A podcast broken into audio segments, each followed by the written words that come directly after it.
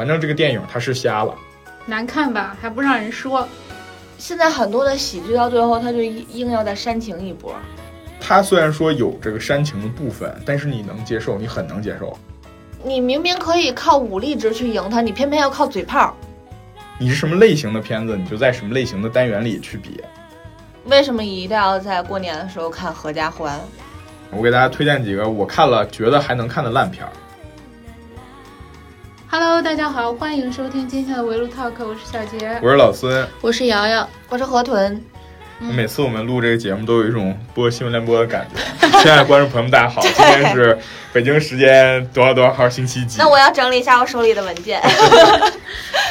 对我们这个播客是有稿子的，但是我们从来也不也也不叫从来吧，没人没人按稿念啊。对，就聊到哪算哪，算是半开麦的脱口秀了都。对，然后今天这个话题呢，就是聊一聊电影，因为最近感觉电影院和电影市场又开始热闹起来了。这个我觉得应该有我的偶像沈腾的一份力量。你偶像是沈腾啊？对。最近那个《独行月球》上映了吗？这个电影大家都看了吗？看了，票价太贵了。我当时想看 IMAX 二 D，因为这个电影支持到 IMAX 二 D 嘛，就是想说看一个比较好的观影体验。结果翻遍北京所有支持 IMAX 二 D 的影院，最便宜的九十八，最贵的一百一。我说我看一场电影花一百块钱，这个可能我还接受不了啊。然后我就只能选了一个次顶配的杜比音像加剧幕，这个也花了差不多九十多点儿。其反正就是，而且它是在一个工作日啊，大家别误会，工作日我我不是这个这个这翘班或者摸鱼了啊，就是它它是个工作日下午的一个场，但是呢还是那么贵，就是就是不太符合正常的那个什么，因为如果说我们这学生时代可能大家都体验过，周一到周五的票它就是比周六周日的票便宜点，对吧？但是放到现在的这个这个时间段的北京来讲，它就是贵。嗯，就我看的普通的三十多块钱，然后我其实也买了票，但是我没有去看，为什么？为什么？因为各种原因耽搁了。就像我之前看那个《扬名立万》是吗？嗯，也是买了票，那你把票出了吗？没有没有，就是误了时间了。你为那个中国电影的票 贡献了自己的力量，沈腾。可以。除了这一次。独行月球之外，然后那个再上一次去看电影，大概是什么时候呀？就是独行月球的上一个礼拜去看《神探大战》。我是六月份去看的《人生大事》，然后我翻了翻之前看的，上一个好像是二月份看的《四海》，韩寒的《四海》。哦，我我最近一次好像比他还久哎，哎，咱俩差不多。一朵小红花。一朵小红花。跨年的时候。年还是前年那个跨年的时候。对。一朵一朵小红花可太久了。对呀，一朵小红花都是，而且是四字弟弟和和啊某某然，我我这是踩雷踩的。都是二一年的这个这个年初的春节档的事儿。对对对对对，因为当时就是元旦的时候跟小伙伴去看。哇，那你好久都没有我好久没有去过电影院了。就我不不是很爱去电影院，感觉好多我比较喜欢看老一些的电影。老一 些的电影在北京也是有条件看荧屏的呀。对，还也是有的。对啊，看荧屏的体验还是比看小屏幕好。说实话啊，因为对看电影来讲，电影这个艺术本来就是对应的就是荧屏，是后来才把它放到这个压缩成信号放到这个电视和这个电脑上面的。所以小屏它能。它能展现的，它给你带来的视听体验和荧屏给你带来的视听体验是有区别的。疫情前的话，还会去那个北京电影资料馆，是吧？然后还有那个博物馆，电影博物馆那边去看一些就是小众一点的电影。就有的时候其实也不是自己非要小众，就是小伙伴们可能会推荐说，哎，这个东西好像有点小众，但是很有意思，可以去品一品。我就嗯，那就去。我我印象比较深的一次观影体验就是看那个摄影机不要停，它是一个日本的，你算是恐怖片吧，但是它有恐有一些就是僵尸元素，但是其实它是拍摄手法非常有意思的一个电影，就我觉得大家有机会的话可以看一下。我当时是去看的一场专门的点映。嗯，然后就最后你看完了之后，会有嗯相关的工作人员问你一个观影体验，然后在最后播放完了以后，大家还会全场的起立，就觉得非常的有那个氛围感。嗯，感觉就是大家因为是爱这部电影才来看的，就不像是你可能会在电影院遇到 熊孩子踢椅背儿啊什么之类的，完全不存在这些情况。就是我最近除了《独行月球》，上一部还是那个新蝙蝠侠。哦，对，也是挺也挺久的，挺久的了。新蝙蝠侠三四月份，三月份左右。嗯。但是那次我去的时候，就是里面可能就算上我，也就最多三四个人吧。就是没有什么人，就是体验包场的感觉。但是这一次独行月球，就是我买票的时候，我是领了一个券儿，然后我就先买了一张。然后我在买另一张的时候，发现就是已经那个座儿已经被占占住了，然后我买了后面一排，就相当于我跟我老公是坐了就是前后两排看电影。你们是怕偷拍吗？对。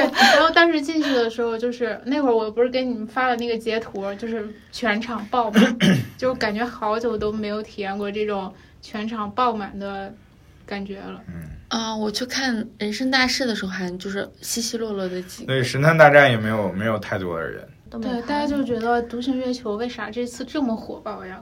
第一就是开心麻花吧，开心麻花，呃，其实这个杀手不太冷静，他们的表现不好，就是大家不是很喜欢。虽然说啊，他们的营销也有讲说是这个这个《西红柿首富》里的那个教练，他第一次当主角嘛，对，然后。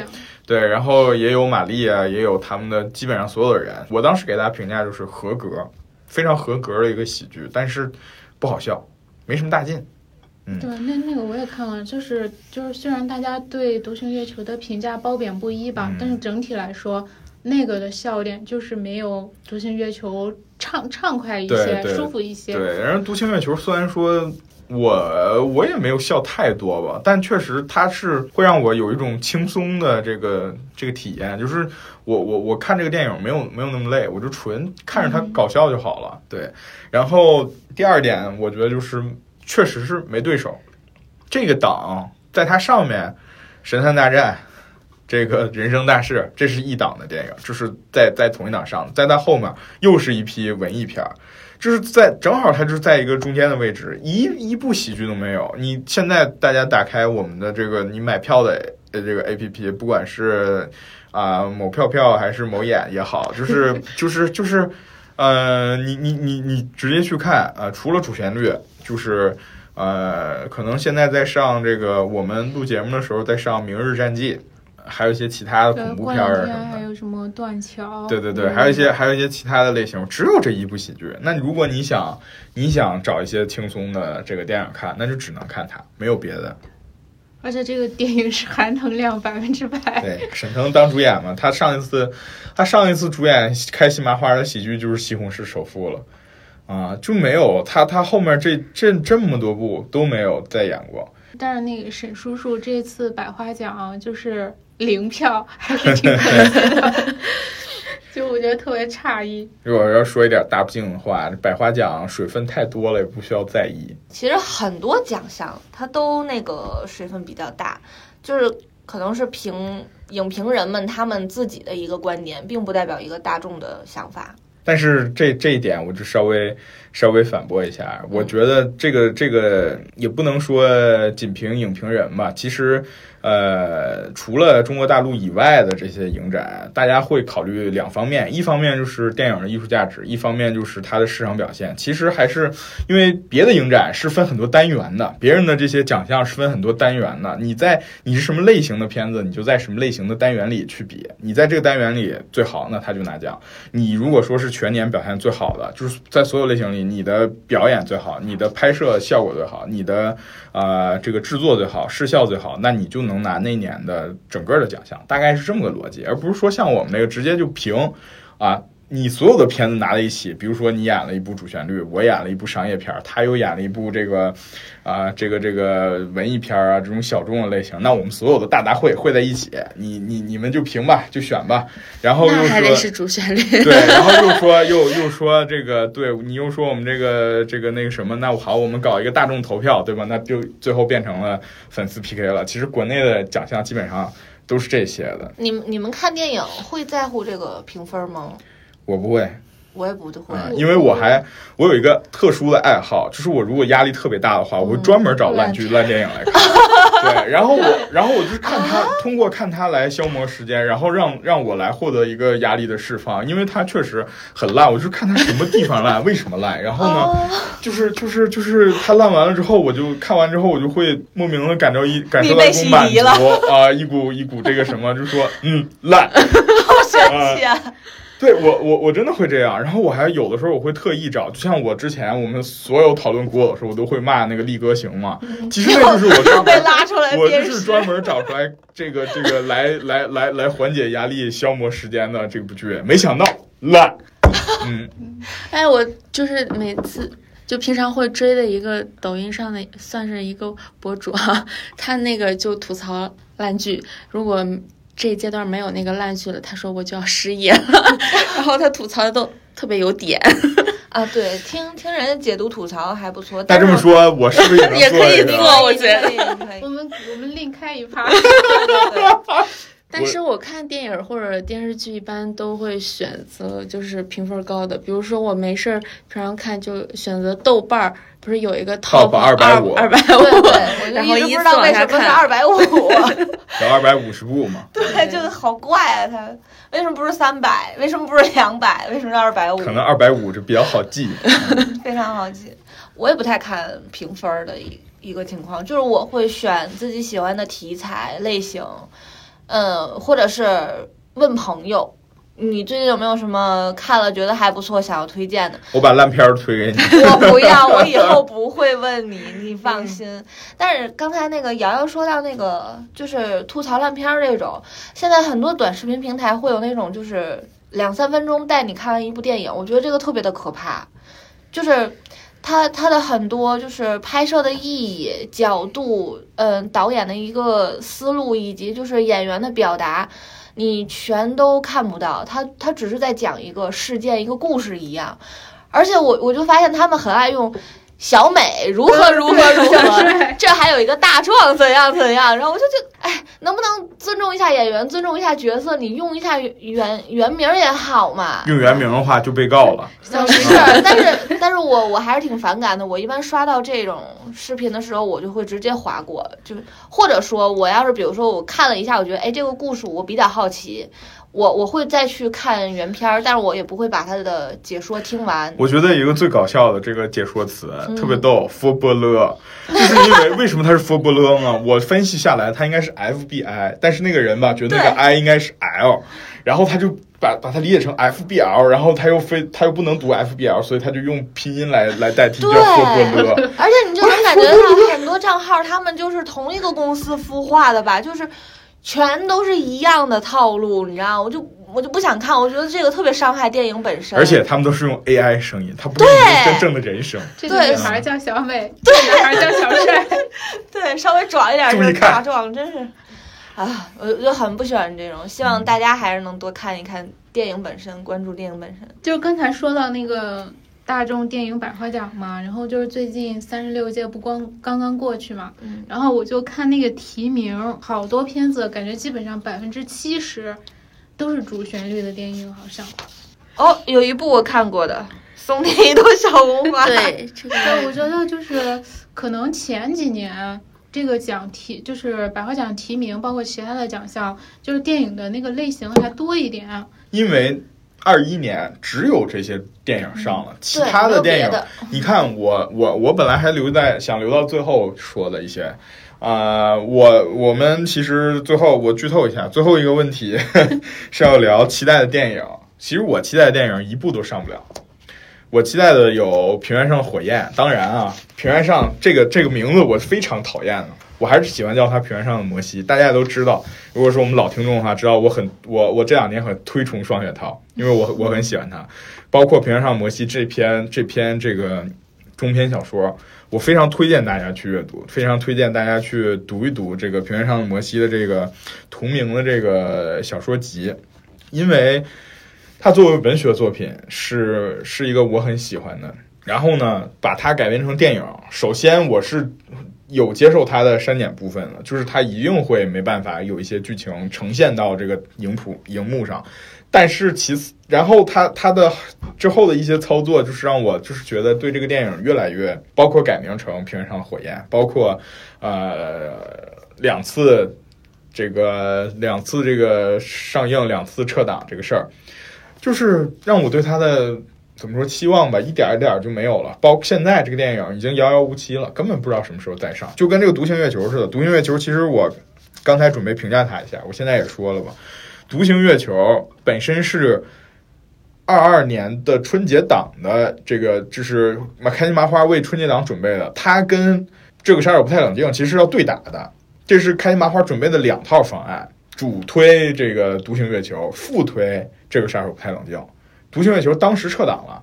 如果说大家看过的时候，你会发现。片中有很多的配音桥段是跟这个这个人物的嘴型是对不上的，就是说明他改了很多的台词，把大段的这个梗就去掉，这也是为什么这个电影不太好笑的原因啊，就是他把他的一些他可能设计好的包袱他都改，他都他都去掉了。那你嗯改变一个已经拍摄剪辑完成的成品电影的这个结构，那肯定就是会牺牲他很多的这个原原先的部分嘛。然后这个。呃，如果把它放到春节档，我觉得这就是无敌。春节档它也会成为二春节档的一个一马当先的这个头马吧。就是可能别人追它很费劲，因为它它确实很适合春节看，包括它的最后后面的煽情部分，前面的这个搞笑部分，包括它这个这个直播这个月球的这种荒诞的这个手法，对吧？然后。能看出来，他所有的设计都是为了春节准备的，就是为了春节档。我就是要在这个合家欢中国电影这个票房最高的一个一个阶段，所有人都为了电影花钱的阶段，我来上，这才是他的目的。结果排到了七月份，其实七月份他能拿二十亿，他现在拿了有有差不多二十亿的这个呃这个这个票房了，其实已经算是。七月份的这个上一次我在这个这个月份这个时间段七八九月份看到这么多票房还是长津湖上一部就是长津湖一可以这么叫吧长津湖一长津湖因为有两部嘛呃然后这个长津湖呢又正好赶上一个大年赶上一个抗美援朝的这个大年份然后才对吧？大家都想去了解一下这个这个历史事件所以说去看了对吧？评价完了这个《独行月球》，然后我就接着要要说另外两部。有一部本来是二二二零二二年这个时间档上的，叫《涉过愤怒的海》，曹保平导演，黄渤、周迅主演，讲了一个什么故事呢？跟江歌案的故事特别像。黄渤演的是一个失去独女的父亲，然后周迅呢是那个受保护的女孩的家长，他们两个人就是有这么一段冲突，也是在日本发生的这个案件，然后就是就是这么个事儿。然后我还很期待一个电影是《风林火山》，这电影我从二零年开始期待，这我也期待到二二年。不管它是这个中间演演员和片方有有冲突也好，还是因为它的题材没法过审、没办法上映也好，反正这个电影它是瞎了。这个电影可以说怎么说呢？我就觉得它本身本身就和我这期节目也要说的七人乐队是有一个呃，是是同样让我期待的吧，因为这个。这这一部《风林火山》这一部是金城武时隔多年又重新再演港片的这么一部电影，相信估计何腾老师跟我一样，都是为金城武来看这个 来看这个的。包括对，包括他的这个演员阵容：梁家辉、刘青云、古天乐。我欠他们好多张电影票。再加上 金城武这四个人主演，谁会不想看呢？对吧？但是这个电影就这么平白无故的消失了。也不一定吧，我们可以再期待期待。但是像刚才说那个《独行月球》，我其实不是特别想看的原因是，现在很多的喜剧到最后他就硬要再煽情一波。但是他可你可以说他是就是感情烘托到那儿了，然后就是悲伤一把，然后才能就是那个什么喜剧的内核是是悲剧。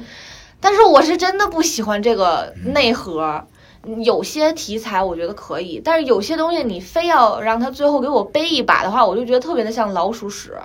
但我觉得难以下咽。独行月球的这个这个就是你可以去看，这就属于你的那个那个那个有些类型里面，因为它确实它做一个宇宙题材，嗯，就是在我来讲啊，这个这个这个它整个剧情的逻辑很完整。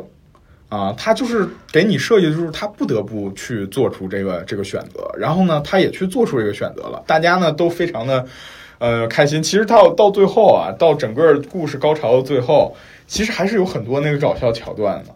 对吧？我们稍微小小剧透一下，就比如说他给这个那个解说员给刚子和自己女朋友送饭那段，对吧？其实也挺有意思啊。然后就是说，它虽然说有这个煽情的部分，但是你能接受，你很能接受。而且这个这个电影我要夸奖它一个什么呢？配乐做的极好。特别好，而且考虑一下，对这个配乐真的对配乐配乐配乐，因为我非常喜欢他的很多的这个配乐，比如说他用《Fly Me to the Moon》，这是一个爵士乐的非常经典的曲目，而且他这个《Fly Me to the Moon》呢，又跟他的整个这个呃主题非常的融洽，然后他还改编了这个《Take Me Home Country Road》，嗯，这也是我非常喜欢一首民谣，这恨不得说是我我听美国民谣第一首歌，然后就是。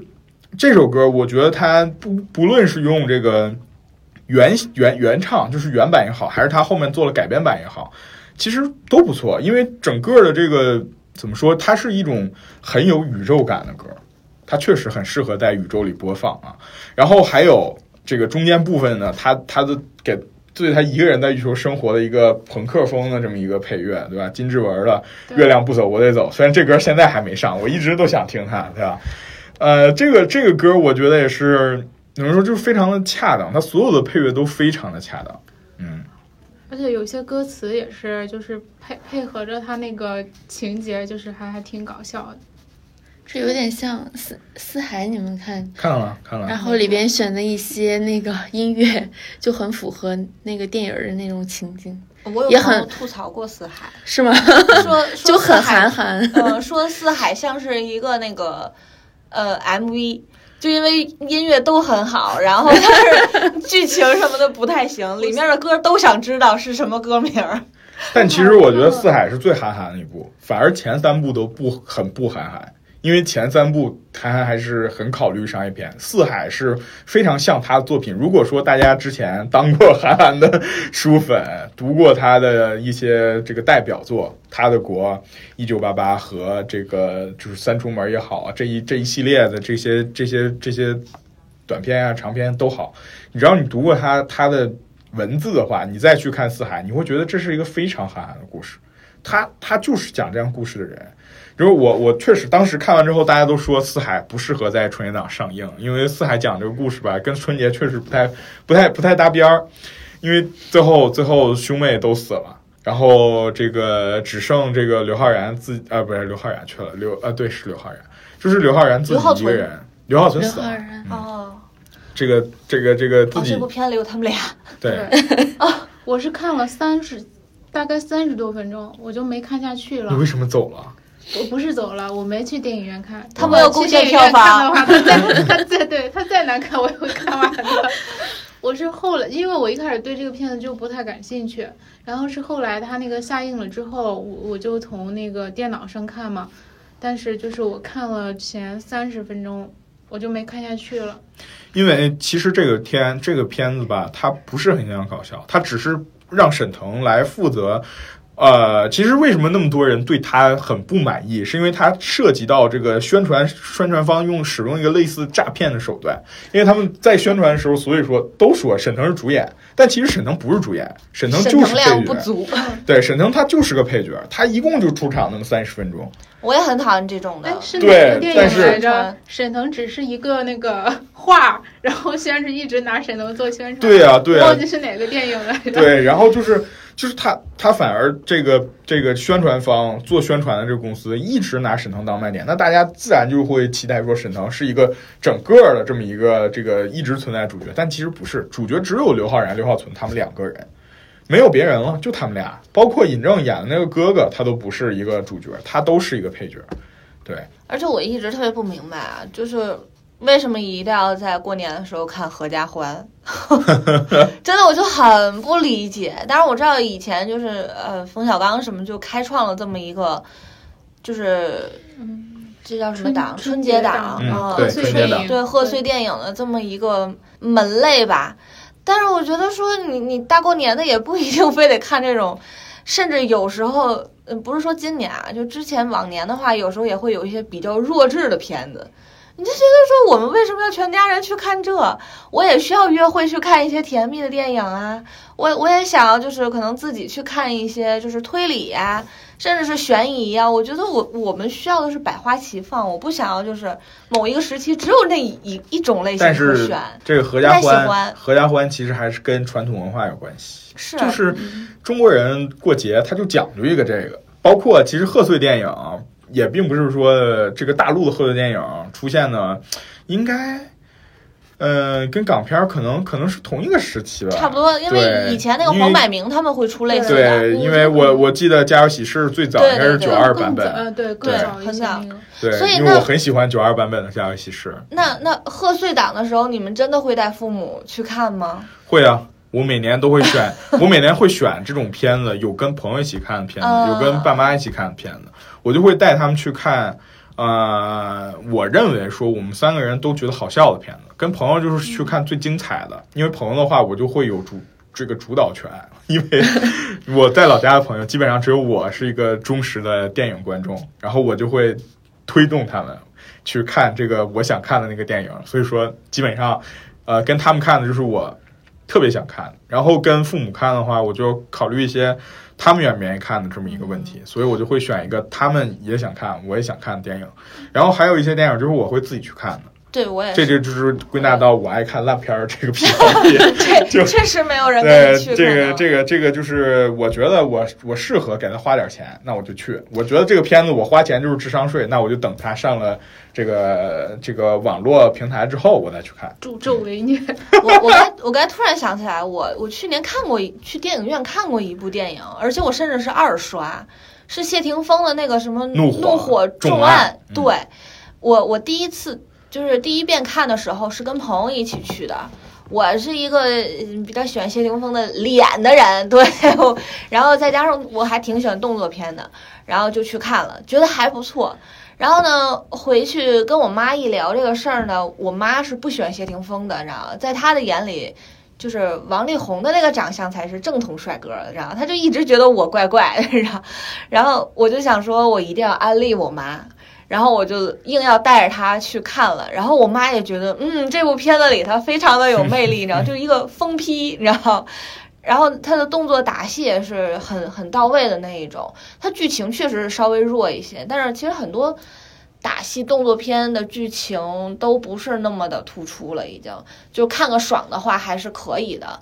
我我竟然为他贡献了四四张 四张票，对对，但是刚才就是何总老师说的那种感觉，就是就就是我也有过，我就觉得现在是电影院或者是电影市场，好像是牵着我们走，对，说哎那个过年了，你就看贺岁档，我给你看贺，我就我给你上贺岁档，然后七夕或者是那个二月十四情人节，我就大大批可能上的那个。关于爱情的电影就是比重多一些，那不然呢？对，其实其实这是一种这是一种商业行为啊。对啊，我不想被牵着走，对，但是非常反感。你们你们就是我们作为。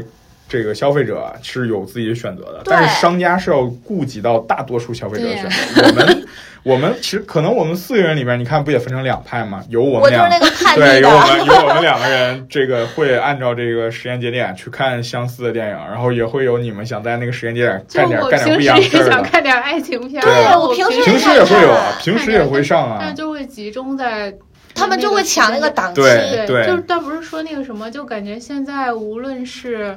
你干什么？包括是那个消费节，现在什么八月八号，嗯，然后六幺八，好像你的各种消费其实都是被规训一样，对，消费主义嘛。我我就非常的叛逆，就包括这个消费一样，我我知道它可能那个时候会便宜，我也不愿意大量囤货，我就非常讨厌这个事儿，然后我就偏要跟你 反着来，你知道，就。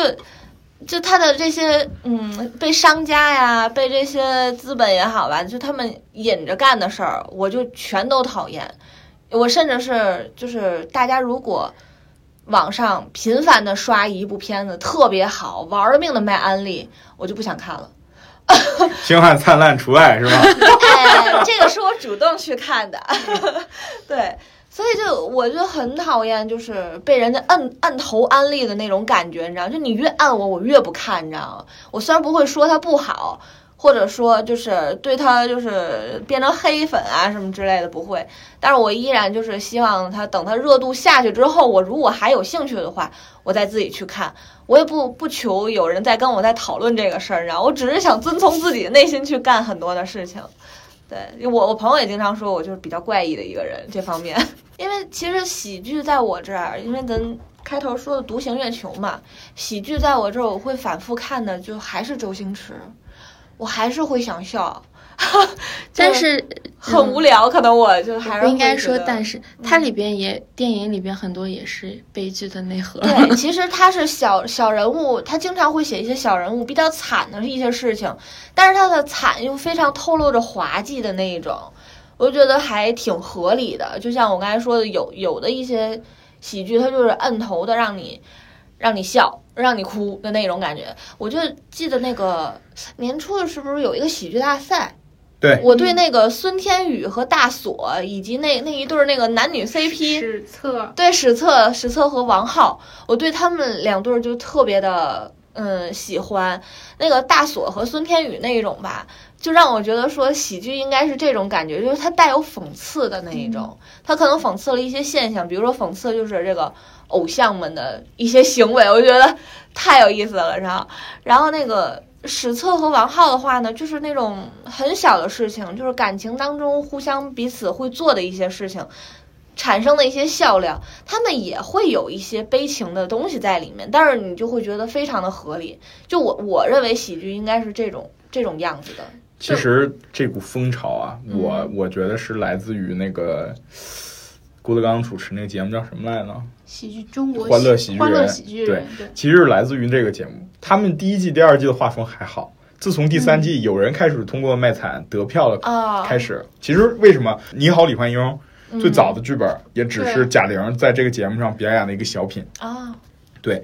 然后他们当时就是就是就开始流行这个风气，就是我开始用这个结尾升华，让你感动流泪，来来获得观众的票数。所谓的升华，我真的对对，然后然后就通过这个这个东西来让自己获胜，最后就变成了泛滥到了现在这个程度，就是我我我连喜剧片我都要让你哭。对，然后你像那个春晚，然后春晚的近几年的那个小品啊，结尾也是，你知道。大家一起来包饺子，然后过年好，就你硬要升华，然后你你可以就说这个事儿就完了，你就就事论事，你未必要给他一个这么大的一个 ending 就可以，但没必要。而且像我这种叛逆型选手，我就会在心里就想骂。对对，就是我觉得以前就是包括一些喜剧也好，然后最后它有悲剧内核的也好，就是有共情，它合理。对，就是不管那个里面的角色是是不是跟我们一个行业的，或者做不就是做的事一一不一样，但是就是你就是有那种小人物那种共共情的点在那儿。但是现在这个喜剧，就比如说这个《独行月球》，我虽然觉得它好笑不错，但是我出了电影院之后，我的记忆点并不那么多，而且我也没有很多就是我没有什么共情的地方，其实就是可能像周星驰那个。喜剧之王，就是多少年之后你都会记得那个场景。你养我呀！而且 你也会就记得那个什么演员的自我修养，就是那种情节。因为题材不一样嘛。那周星驰他就是演的小人物，那可能和我们共情的点就有很多。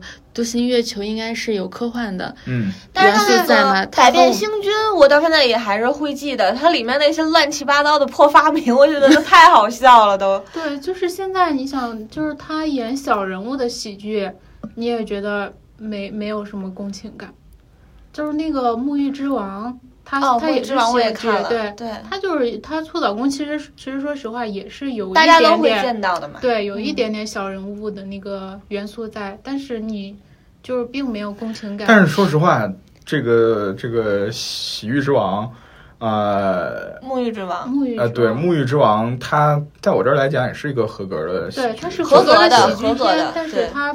嗯，但是他他要求共情的地方不算太多，就是嗯，他给你设，他只是给你设置了一个，呃，这么一个怎么说？他他其实他的人设是功能性的，他是为了让那一部分的搞笑成成型，他才会给他做这么一个人设，而不是说我的整个故事是从他的人设出发。其实不是的，他的就是他就是功能性的，因为我有这么一条线，我就是要给他添这些东西，让他变成这个地方变成好笑的，才才能这个这个继续往下推这个事儿。他不是说我是基于我的这个人物是我整个剧本的基点。他是一个什么样？我们整个剧本围绕他发展，他不是这么一个模式。他那个《沐浴之王》虽然就是在共情这件事情上，我们没有办法就是观众们感同身受，但是他的整个剧情的发展是合理的。就他虽然搞笑有有夸张的成分，但是他基本的故事是合理的，你就会觉得是成立的。对对，有有些时候我是因为我就觉得他的那个很多其他的一些电影吧，还有一些喜剧，他的那个。悲情那个东西，你就像是生搬硬套上去的，你就会觉得不合理、不好笑，甚至就是你你你硬要让我哭，摁头哭。对，就是其实我还是挺喜欢，就是除了开心麻花，我还是挺喜欢那个万和天宜啊，教授小星他们的作品。我觉得白客永远的神。就我觉得他们虽然夸张，然后又又又搞笑，但是其实他他那个里面还是有一点点，就是能可能能让你感受到什么，或者是就是。我们现实生活中可以有共情的那个东西在的，非常有记忆有呀，就是虽然他夸张，但是你就会觉得白头有是一个是一个，就是他就是一个普通人，就是怎么着，就之前那个他怎么也都迎娶不了白富美，就对了，就 就因为是小小人物，就我还挺喜欢他们的。之前那些作品的也是，屌丝男士，对，屌丝男士是大鹏，那个那个和柳岩嘛，那都那那个比万和天一更早。对，其实这种夸张的手法，就是你看日剧里面就非常的多。你即使觉得它不合理，但是它非常的好笑，一些一些点也很能很很能打动你，或者说让你记得住。对，其实这都叫成功了，我觉得。你看《独行月球》，他们这个目前跟他接档这个电影还挺有意思的。因为《独行月球》它就是一个科幻嘛，《明日战记》它又是一个科幻，而且他们是两个完全风格不一样的科幻。《明日战记》可以说是正科幻，就是一个，呃，我们是一个是一个机甲风的战斗风的这么一个。到了这个到了这个这个《独行月球》这儿，反而是一个科幻喜剧，是一个其实挺不常见的类型，在科幻里面很不常见的。大家拿拿这种做这种设定来做喜剧，因为你想能让我们记住的这些科幻片儿，其实更多的都是。呃，星际迷航、黑客帝国，呃，类似于这种的吧，就是包括阿凡达，对吧？就是大家其实都不是拿这个东西来做来做喜剧，反而是拿这个东西来探讨啊，比如有探讨环境的，有探讨人类生存的，有探讨这个这个世界发展的，对吧？用它搞笑的真的很少。然后呢，中国的。在我们这个大陆的这个这个这个电影来讲，哦莫，我想到的是《上海堡垒》，好可怕。对你上一部，你你再往前倒的一些喜剧片儿，那个科幻片儿，什么《流浪》啊，《流浪流浪地球》，因为我很喜欢管它叫《流浪地球》，因为我很讨厌这个电影 啊，《流浪地球》这个呃，这个这个《上海堡垒》，对吧？当然是得提一下这个。这 也是一个划时代的二点几，对对对对，然后就《流浪地球》让我们觉得我们可以拍科幻片，《上海堡垒》让我们面对了现实。然后，然后还有呃，再往前的科幻片，真的你很难数出来有什么大陆的拍的科幻片。我就记得小的时候好像有一个儿童剧，一个那小男孩他的那个抽屉，《快乐星球》，快乐星球是电脑。不是电脑，它有一个抽屉，原来也是中央台，就 就就就类类似这么一个设定。你你要说小时候的科幻，我就只能说出来《快乐星球》了。就小时候的星球真的很爱看，其实还挺有意思的。我觉得倒是现在的动画片，其实倒可以期待一下。好像，那个现在动画片越来越二郎神要越来越不值得我期待了。电影电影那个二郎神，就是那个姜子牙他们那一系列啊，对对对，但是姜子牙不好看，我要骂。姜子牙气死了。比哪吒的话。啥也不是，剧情它，我跟你讲，它整个故事都没有说圆，主要是啥也不行。曾经大家都说什么所谓的国漫崛起嘛，但是其实说实话，到现在还是只有一个类型，而且绝了好多年。而且这个，而且这个类型吧，大家越做越没意思。就是你，嗯，包括包括这个封神系列，包括这个他们白蛇，因为现在只有他们家的，只有他们家的动画电影还在被别人看。其他的其他的动画电影，你看看，要不就是《喜羊羊灰太狼》，对吧？要不就是熊二、熊大、熊二，就是有其实有很多的优秀的国漫，嗯但是就是你搬上银幕的很少。你比如说罗小黑，我从高中时就开始看，看到现在，这得得得二十年了吧？我都觉得真的是我活着能看到它完结吗？他艰难的上了一部大电影，我果断的买票去支持了一波，就。他们我不知道，可能团队的资源啊，还有就是各方面的考量，可能都会比较多，才限制了他们的进度吧。而且说实话，嗯，现在只有这种三 D 的这个漫画电影被人注意。你像妙先生当时上的时候，基本上没什么人看，包括他的上一部《大护法》，就是更就是这种类型的反而没人看，因为他们是做真真正正正统的漫画，不是做这个三 D 这种的。做做正统漫画的这种，反而而且他们他们非常的就是在这个类型，我觉得在国内还是很罕见的。当然不说那个我觉得特别烂《大鱼海棠》了，真的《大鱼海棠》我看不了。就是这个这个这个这个，除了他们之外，我觉得他们是认认真真在讲故事的，认认真真在用这个是在认真对待电影的。因为这个品类其实也是比较相对小众一些，的吧？因为你你说这些动画片你。纯纯让小朋友去看，他可能不是很能懂他的一个想要表达的内核，所以说才应该分析。他这个妙先生大护法就不是给小孩看的，对，这个就不是给他就是属于，呃，怎么说呢？你如果硬要我比的话，他就是跟新海诚同级。新海诚也不是给那些特别小的小孩看的，他是给有一定一定理解能力的小孩才可以开始看这个东西。对，就甚至他就是给成年人看的，对。而且我觉得有时候第一部打出来之后，明明反响挺好的，但是到了那个第二部就拉了。很多其实也是受投资方啊、制片方啊一些挟制，就没有办法。你就像日本的动画也一样，它一开始火了，但是它后面的话，比如说出周边。然后他的那个投资方、制片人会有他们自己各自的想法，以及想要保护的利益方，然后他就会给作者施加很多的压力，这个走向就已经不再是作者能控制的了。然后那个，反正那个《青蛇二》，我是特别不喜欢，而且特别生气。我说为什么要拍成那，就是那个故事为什么要设定在那种场景里边？因为它是承接新神榜哪吒的啊。那也他们是用他们用差不多一个世界观啊。我是觉得说，能不能放过什么《封神榜》啊、《西游记》呀、《白蛇传》这些，咱就不能开发一些新 IP 吗？然后你就算一些呃老的东西吧，就是有很多的杂杂技，然后一些那个野史啊，或者说人家那个古人也写过一些像相对这种科幻啊、妖怪啊一类的。中国妖怪有很多，你为什么非得可着这几个没完没了的写？然后我们不能 对，不能创新一下吗？我我现在我其实还是那个 逆反心理作祟，你知道他只要还出这些 IP，我都不看，包括那个青蛇，我都没看。就是什么青蛇、白蛇、白蛇、白蛇、白蛇，我都没看。白蛇白蛇叫缘起，青蛇叫节气。但是青蛇那个我真是太不喜欢了，我就都没有看。姜子牙还是被我小伙伴就是拉着硬硬拉着去看的。如果说如果说《秦时明月》最后结局的时候给我出个大电影，我是会去看的。对你，你像很多就是一些原创的动画、漫画，国产的其实都很好。你要说《一人之下》，他现在要出大电影，我第一个冲，我带头冲。我要去看我的宝宝姐，所以其实不是没有好故事，可能在运作资本上，大家也会遇到很多的困难吧。待挖掘，我去看就是哪吒之什么西什么魔童降世，对魔童降世哪哪吒？哪托？哪托？哪托，哦，好老的梗啊！我觉得那个，我觉得那个就是哪吒那个还可以，我还是一个人去看的。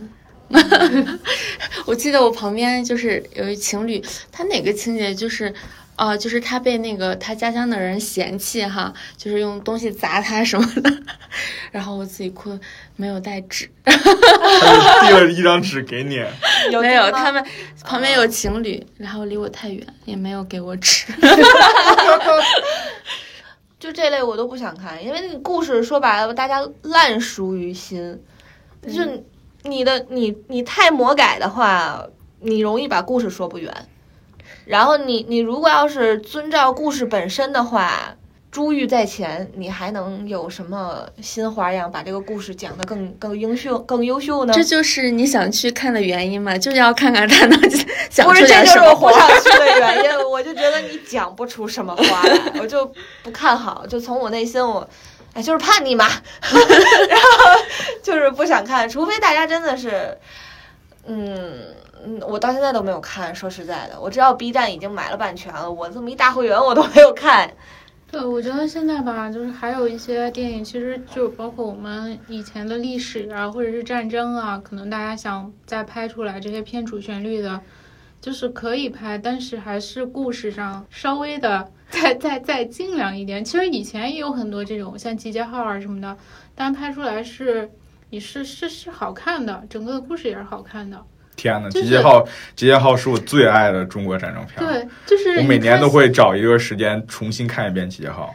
就是像长津 湖，我去了，我忘记我是去了三次厕所还是去了四次厕所，然后回来的时候完全还在演，完全对，完全对情节没有什么影响。因哎，这这个这个我要说一下啊，因为这个东西它本身就是拍历史，它就不存在剧不剧透这个事儿。就是我我记得我看过最好玩的段子是什么？就是他们在看那个比如说重现历史的一个主旋律的电影的时候，他在后面讨论这个剧情怎么怎么样，前面转过头一个人说你别剧透，那我寻思我寻思你就别上高中历史课了，全都得给你剧透。因为我是觉得说这种历史题材类的话，其实结局大家都知道，你你重要的是你要把过程拍的精彩，你要把他们的一些智谋啊、一些心思拍出来，以及通过就是电影的语言、镜头的语言，把它就是拍出质感，然后让让它的那个悬疑更加的跌宕起伏。你至少。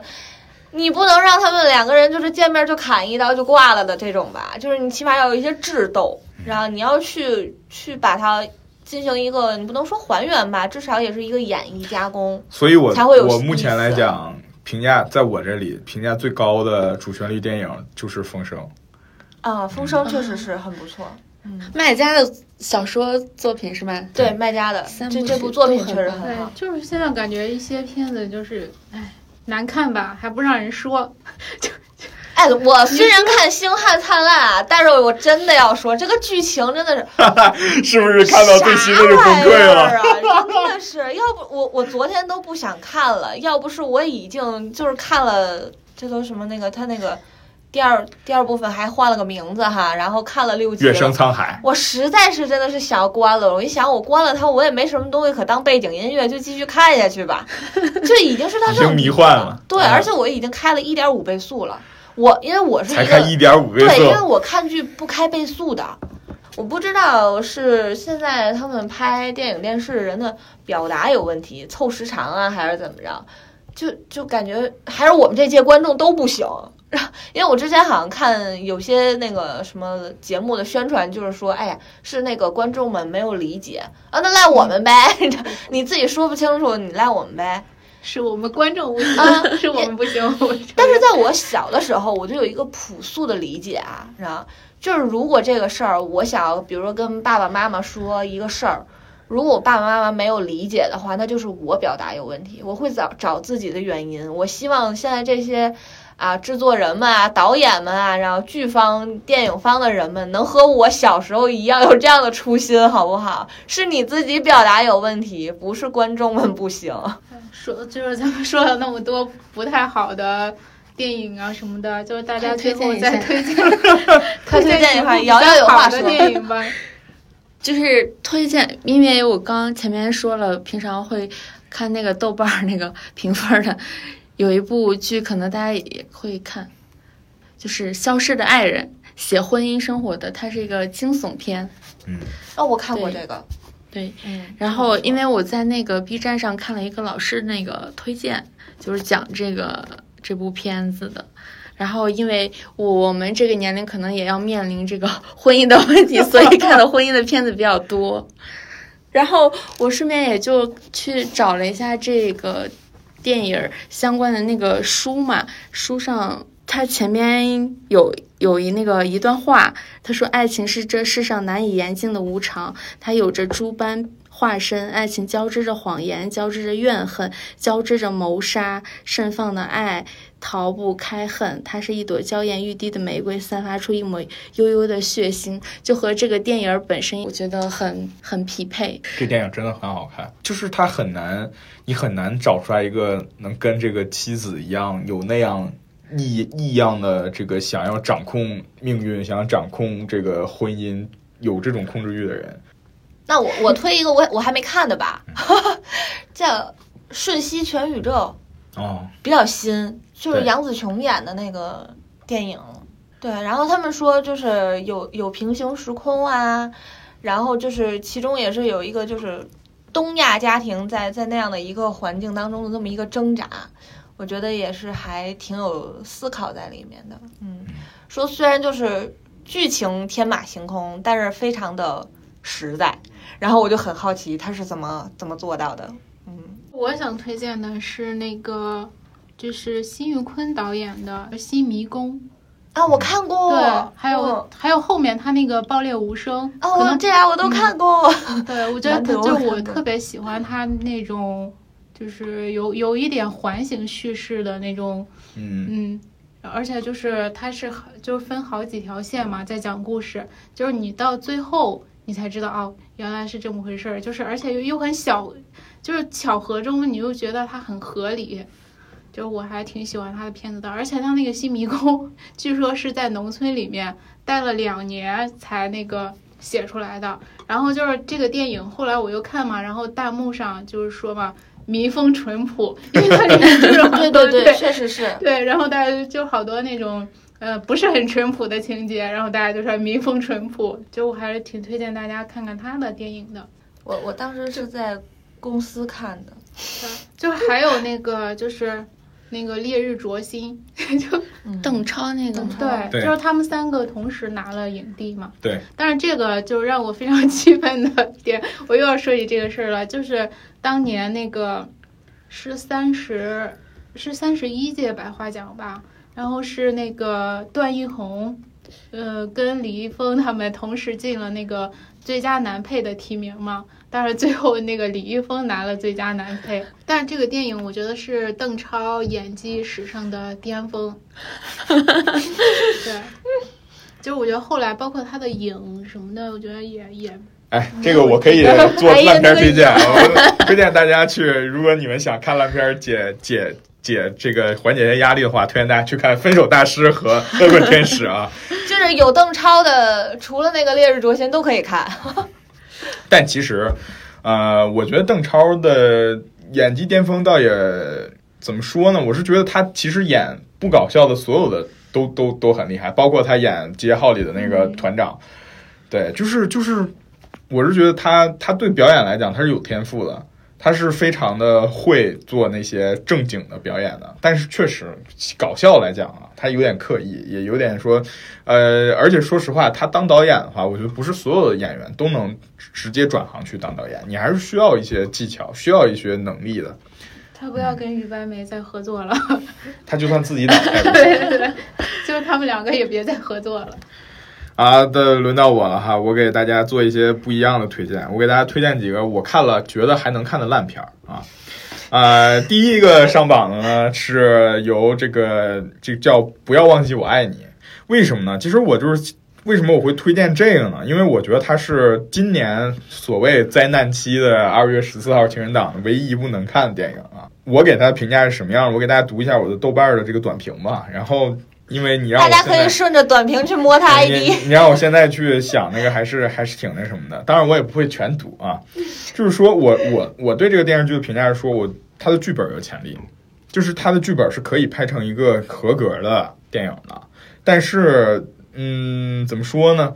就他他们他们的完成度不高。嗯，我觉得这个电影是可以看一看，挺有意思。张若楠那个吗？呃，不是，是这个古力娜扎。下一个我觉得烂片儿啊，英雄侠啊，蜘蛛侠英雄无归，因为我对这一代的蜘蛛侠一直都不满意。呃，怎么说呢？这个这个电影吧，毫无逻辑可言，随便的，就是随便拍。你你你你可以看到说，编这个这个蜘蛛侠，他就是因为一个很无厘头的原因。然后他就要制造多重宇宙，然后他对坏人的审判也是，他前面做了多少恶无所谓，我只要把他治好，他就是个好人。嗯哦，这让我想到了《神奇女侠二》，嗯，就是你你明明可以靠武力值去赢他，你偏偏要靠嘴炮，真的不打，到最后就给他说服的，我就心想你这什么时候向日剧靠拢了？但是蜘蛛侠这个确实是，我觉得他很有毛病，就是这些反派，因为他蜘蛛侠这个英雄无归。在这个地那个 MCU 里，是这个蜘蛛侠他上映了，他出现的反派全是一二代出现过的反派，那大家都知道他犯了什么罪，就是他他有什么毛病，他他为什么是坏人？他之前犯的那些罪，在你的这个 universe 里，你就给他治好了，然后你就觉得他可以回归原来的那个当好人嘛？那他不要付出代价吗？对吧？那我觉得你这个你这个导向就太太奇怪了，就好像说好圣母啊，对啊，就好像说我我放下屠刀，我立地成佛了，对吧？还有一个很有意思的电影啊，我觉得大家有有兴趣还是可以去看看，就《盛夏未来》这个电影为什么有意思呢？因为《盛夏未来》的导演是这个《盛夏光年》这个 MV 的导演。这个电影呢，也是 这电影男主角是吴磊，女主角是张子枫，也挺有意思的。因为呃，这个电影讲的是什么呢？就是说这个吴磊演这个男主角爱上了一个男 DJ，然后呢，这个女主角又喜欢，因为撒了谎。称谎称自己喜欢男主角，然后呢，最后就是真真正正爱上他，结果发现他其实喜欢的是别人。我去电影院看这电影了，看过吧？我也是在电影院看的，其实很有意思。他我严格意义上来说，啊，视效上面、视效和构图上面不算烂，但是剧情很烂，因为它剧情其实就是一个 MV 的扩大版。啊，到最后这个孩子右耳失，就是有一个耳朵失聪了，但是他最后也完成梦想，跟他的这个偶像。这个爱慕的偶像摆在一起了，也是一个成名的什么百大 DJ 了，大概是这么一个故事。但是就是就是很有意思，他这个这个这个剧本放在大陆现在这个环境里，我觉得是一个可以看的。虽然说到了最后都没有一个正正面的场景，所有的人其实大家他是有很很一些明确的暗示，然后也能让你看懂他其实喜欢的是一个男孩，全程都没有给那个人一个镜头。对，但是这个电影就是他从开拍的时，他从拍的时候就一直放花絮，就营销那个是是男女的那个 CP 嘛。对，然后但其实他也没有，他这个其实是欺骗程度不大，因为他确实有男女 CP。张子枫演的这个女主，她是喜欢男主的。其实说了说了这么多电影啊，我们这一期罕很罕见的讨论了很多。那其实说到底，还是需要大家去看。不光不管是从电影院看，还是在小荧幕上看的话，啊，想支持这个我们。中国的这个电影行业还是需要贡献给他们实际的东西，不管是票房也好，还是流量也好，让他们有这个动力去继续做下去啊。然后我们这期其实也想做一个收集，大家有什么呃觉得拿出手的烂片儿啊，就可以在在这个评论区下面说一说啊，我们也看看到底谁更烂啊。就大家不要手软啊，对于烂片。好了，本期节目就到这儿了。大家有什么意见或者是建议，也可以在我们的节目下方留言。拜拜，拜拜，就新闻联播一样，开始收收稿了。